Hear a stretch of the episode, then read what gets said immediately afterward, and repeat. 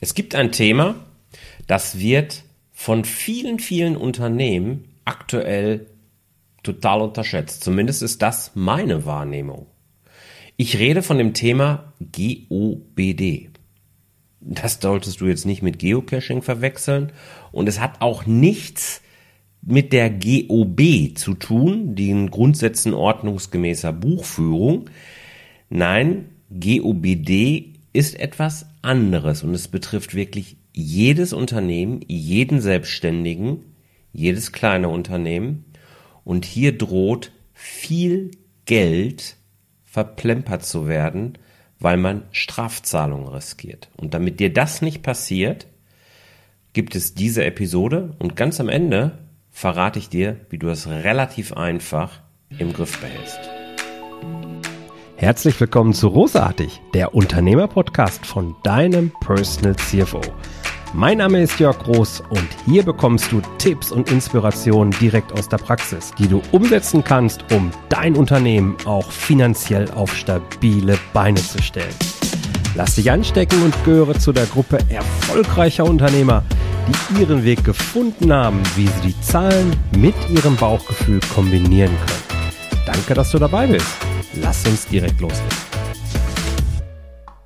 Ja, schön, dass du wieder dabei bist. Hier ist Jörg, dein Personal CFO und Business Mentor. Und heute reden wir über die GOBD. What the heck is that? Denkst du dir vielleicht? Okay, also GOBD ist natürlich eine Abkürzung.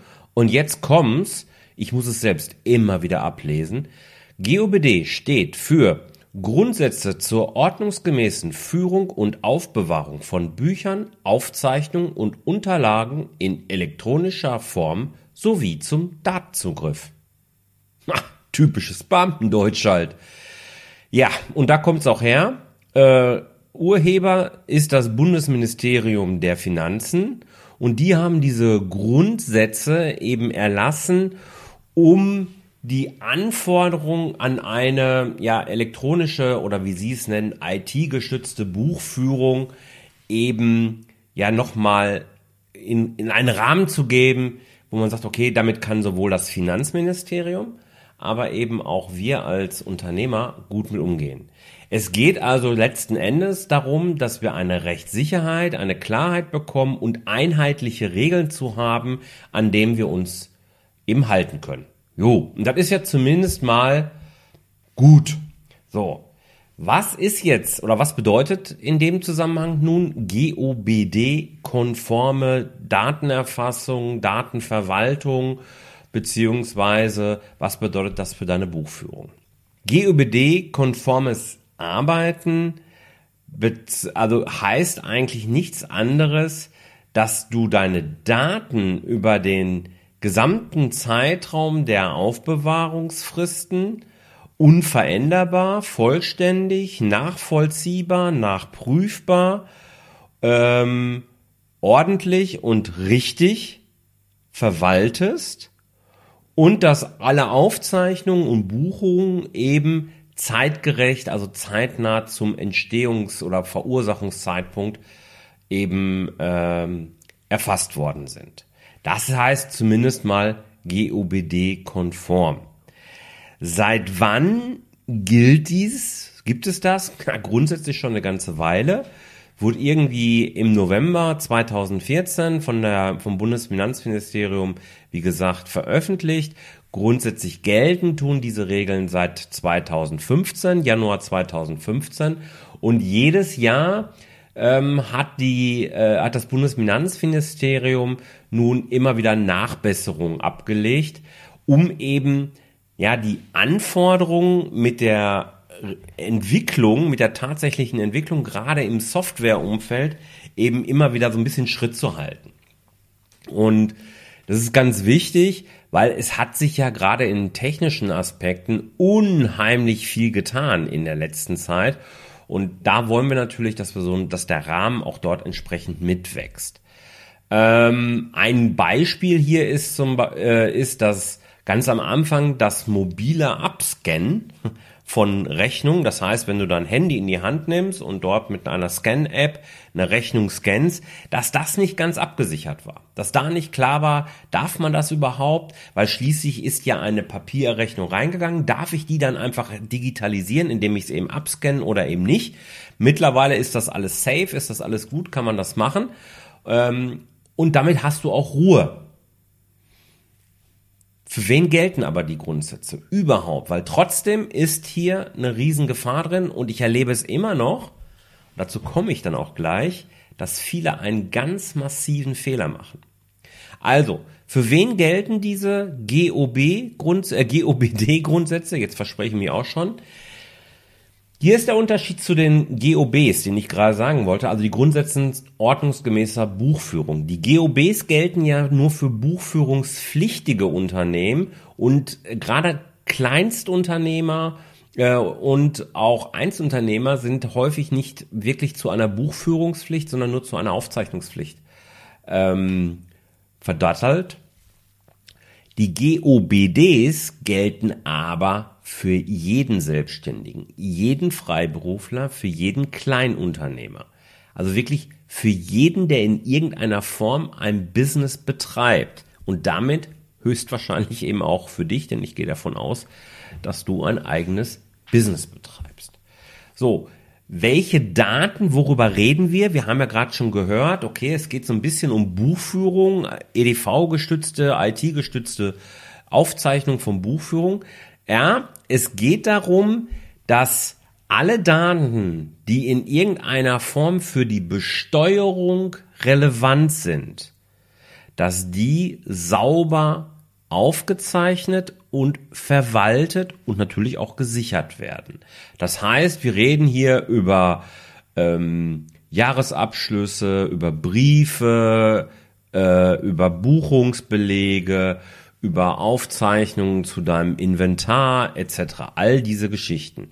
Gehen wir noch mal kurz etwas tiefer rein. Also eigentlich kannst du sagen, alles was mit deiner Finanzbuchhaltung zusammenhängt, mit deiner Lohnbuchhaltung, Kostenrechnung, alle Bankkontoinformationen, ähm, Anlagenbuchhaltung, also das Verzeichnis, wo du die äh, Vermögenswerte drin hast, ähm, alle Buchungsbelege und aber eben auch Daten, die du aus Kassensystemen beziehst. All diese Daten äh, liegen unter, unterliegen den Regeln der GOBD. So, und entsprechend guckt das Bundesfinanzministerium beziehungsweise dein Finanzamt im Rahmen einer Betriebsprüfung auch drauf, ob du deine besteuerungsrelevanten Daten GOBD-konform auch wirklich äh, verwaltest. Und hier machen viele, viele, viele Unternehmen aktuell ein bis zwei Fehler. Ein Fehler ist, den ich tatsächlich immer noch sehr häufig erlebe, dass viele sich eine Rechnungsvorlage in Word oder Excel oder in, von mir aus auch in irgendeinem Google äh, Sheet ähm, erstellen pro Kunde, wo dann alles schon mal so vorausgefüllt ist und dann wird immer nur die neue Zeit, der neue Tagessatz, das neue Datum und so weiter aktualisiert und dann wird das abgespeichert als PDF, konvertiert und dann eben an den Kunden geschickt. Und das ist falsch. Weil das wird so nicht anerkannt. Es wird, es gibt immer noch Steuerberater da draußen, die dieses Vorgehen verteidigen und sagen, ja, das reicht völlig aus. Äh, Fakt ist, es ist schön, wenn ein Steuerberater das durchkämpft Fakt ist aber eben, es ist nicht GOBD-konform und ich würde mich darauf nicht verlassen. Für mich ist es ein absolutes No-Go und tatsächlich, wenn mir das ein Steuerberater auch sagt, wäre er definitiv nicht mein Partner. Muss ich ganz klar sagen, weil ich sage, okay, ähm, das mag schön sein, aber ich vertraue da lieber auf eine Speziallösung, die es ja auch für wenige Cent im Prinzip schon gibt ähm, da gibt es so viele verschiedene Lösungen, wo man Rechnungen GOBD-konform mit erstellen kann und auch verwalten kann. Ob es jetzt Safdesk, LexOffice, äh, Papierkram, Fastbill, völlig egal. Da gibt es so viele Varianten. Ähm, würde ich dir auf jeden Fall empfehlen, da eben drauf zu gucken. Und dann gibt es den zweiten Fehler, also das Erstellen von, Re von Rechnungen ist der eine. Der zweite Fehler ist das Verwalten von Daten. Nun hast du natürlich erstmal die Option, eigenen Server zu betreiben. Damit bist du grundsätzlich schon mal auf einer ganz guten äh, Seite, entsprechende Absicherung vorausgesetzt und äh, Backups vorausgesetzt. Ähm, das ist erstmal völlig in Ordnung, ein eigener Server. Was aber zu einem Problem führt, ist, wenn du einen Cloud-Speicher führst. Ein Cloud-Speicher kann sehr, sehr schnell nicht GUBD-konform sein. Und da sind gerade die ganzen großen Varianten, die es da draußen gibt, sehr, sehr gefährdet. Und jetzt ist die Frage, oh, was mache ich denn jetzt? Ich nutze vielleicht einen Cloud-Speicher und ich persönlich bin ja auch jemand, ich bin ja als Selbstständiger auch in der Situation, dass ich sage, naja, einen eigenen Server mit der gesamten Verwaltung, das möchte ich mir eigentlich nicht antun. Ich suche eigentlich einen Cloud-Speicher, der für mich rechtssicher ist. Und zwar nicht nur gemäß der Regeln der GUBD, sondern auch der äh, Datenschutzgrundverordnung, DSGVO, und eben gleichzeitig komfortabel ist. Und das ist gar nicht so einfach, dachte ich zumindest lange. Und dann war es am Ende doch sehr einfach. Denn ich bin irgendwann Anfang des Jahres dann auf Center Device gestoßen. Center Device ist für mich eine perfekte Symbiose aus Komfort und Sicherheit. Ich kann hier genauso wie ich das von anderen großen Cloud-Lösungen gewohnt bin, mir auf meinem Mac oder auf dem Windows einen Client laden und kann das in meine Seitenleiste reinpacken und kann dort meine Daten auf der Cloud abspeichern. Ich kann genauso auf, mit dem Handy, mit dem Tablet oder über einen ganz normalen Webbrowser auf meine Daten zugreifen. Ich kann meine Daten teilen. Ähm, all den Komfort, den ich gewohnt war in meinem Alltag, habe ich mit Center Device auch. Und das ist insofern genial, weil Center Device eben nicht nur den Komfort anbietet, sondern auch die Anforderungen von DSGVO und GOBD zu 100 Prozent eben erfüllt. Und naja, zudem ist es ein echter No-Brainer für mich gewesen, nachdem ich dann auch noch gesehen habe, dass es wirklich äh, für wenige Euros im Monat zu haben ist. Und so verwalte ich jetzt seit gut einem Jahr meine Kunden und meine Finanzdaten auf Center Device. Und ich bin sehr glücklich, dass ich in das Center Device der aktuelle Sponsor dieser Folge auch ist. Das passte natürlich wie Faust aufs Auge. Und wenn du möchtest, dann habe ich einen kleinen Deal für dich ausgehandelt, wo du profitieren kannst. Wenn du nämlich Center Device jetzt auch mal für dich ausprobieren möchtest, dann packe ich dir einen Link in die Show Notes. Also der Link lautet äh, www.centerdevice in einem geschrieben, einem Wort geschrieben.de slash großartig. www.centerdevice.de slash großartig.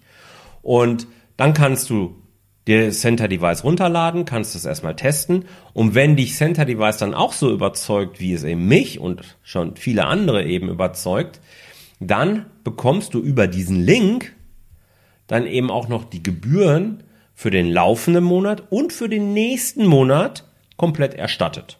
Na, wenn das kein No-Brainer ist, also ich weiß nicht. Insofern ist Center Device für mich eine perfekte Lösung, die ich dir sehr ans Herz lege, wenn du Datenschutz und sehr ernst nimmst und Ärger mit dem Finanzministerium vermeiden möchtest. Denn tatsächlich ist es so, in dem Moment, wo das Finanzamt dir nachweist, dass du deine Pflichten als Selbstständiger nicht erfüllt hast, dann kann es schnell extrem teuer werden. Und von der Zeit und dem Ärger, der da droht, mal ganz abgesehen. Also insofern Zwei Learnings für dich aus der heutigen Folge. Schreib ab sofort deine Rechnung mit einer Lösung, wie es beispielsweise LexOffice ist, die nehme ich. Oder, äh, nee, nicht oder, und verwalte deine Daten ab sofort entweder auf dem eigenen Server Wenn du dazu auch keine Lust hast, so wie ich das bin, äh, äh, dann empfehle ich dir Center Device, einem deutschen Unternehmen, das für Qualität, Komfort und Sicherheit steht. Ich finde, ein absoluter Tipp. Ich hoffe, du konntest was mitnehmen, wünsche dir eine richtig tolle Woche und freue mich dann, wenn du in der kommenden Woche wieder dabei bist. Alles Liebe, dein Jörg. Ciao. Vielen Dank, dass du dabei warst. Wenn dir diese Folge gefallen hat, dann vergiss nicht, diesen Podcast zu abonnieren. Und wenn du das nächste Mal eine gute Freundin oder einen Freund triffst, dann vergiss nicht, von Großartig, dem Unternehmer-Podcast vom Personal CFO zu erzählen. Mein Dank ist dir sicher und bis dahin bleib erfolgreich und sei großartig. Dein Jörg.